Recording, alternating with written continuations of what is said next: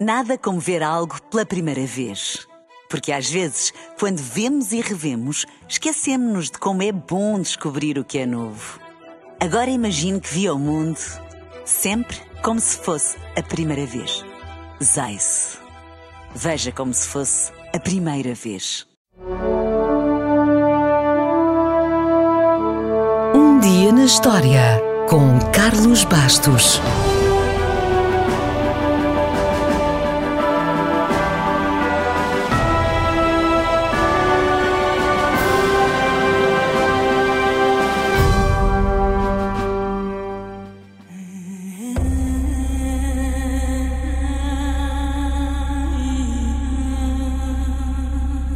A 15 de julho de 1799, alguns soldados franceses encontraram na aldeia de Roseta, no Egito, provavelmente a pedra mais famosa do mundo, a Pedra de Roseta.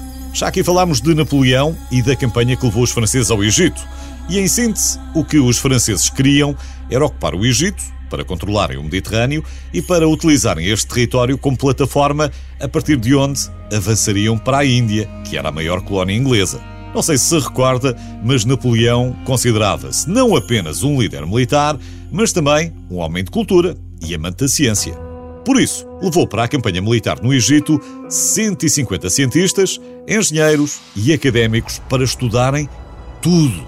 E se, em termos militares, a campanha foi um desastre, no plano académico foi um sucesso. O resultado dessa campanha deu para 23 volumes com milhares de páginas de informação desconhecida até à altura sobre o Egito. E foi também aí que descobriram a Pedra de Roseta, que se tornou a chave para descodificar hieroglifos que já ninguém sabia ler. Foi, aliás, a partir daí que começou o fascínio por tudo o que dizia respeito ao Antigo Egito. Foi também depois de se ter reunido toda essa informação que os faraós, as múmias e as pirâmides entraram não só no mundo académico, mas também na cultura popular, nos romances e mais tarde no cinema, na rádio e na televisão. Mas voltemos à pedra que foi encontrada a 15 de julho de 1799, quando alguns soldados franceses estavam a reforçar as defesas de um forte. Imbuídos do tal espírito de descoberta científica, assim que viram as inscrições num dos lados, perceberam logo que podia estar ali um artefacto importante. A estela, uma espécie de coluna com pouco mais de um metro de altura, continha três inscrições. Na parte de cima, o texto vinha na forma de hieroglifos do Antigo Egito. Na parte do meio, estava em demótico, que era uma variante egípcia com muitos séculos, mas já sob a forma de alfabeto. E na parte inferior, o texto estava em grego antigo. Os soldados ficaram logo com a ideia de que as três inscrições eram três versões do mesmo texto. E estavam certos. Os académicos dedicaram-se então ao estudo da pedra, mas as respostas não foram imediatas. Resolveram então fazer cópias do texto, porque a pedra pesava 750 quilos, e as cópias passaram a circular por toda a Europa.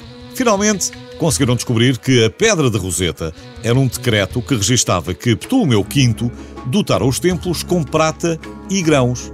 Agradecidos, os sacerdotes prometeram que os aniversários de nascimento e de coroação do faraó seriam comemorados anualmente em todo o Egito.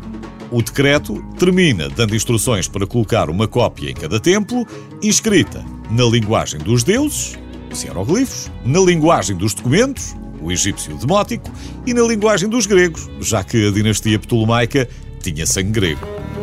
No entanto, se foi relativamente fácil traduzir o grego, para descodificar os hieroglifos foram precisas mais duas décadas. O autor da proeza foi o Sr. Champollion. Qualquer dia falamos dele. Hoje, a Pedra da Roseta não está no Egito, nem em França, porque as tropas britânicas saíram vencedoras e ficaram com a maioria dos tesouros.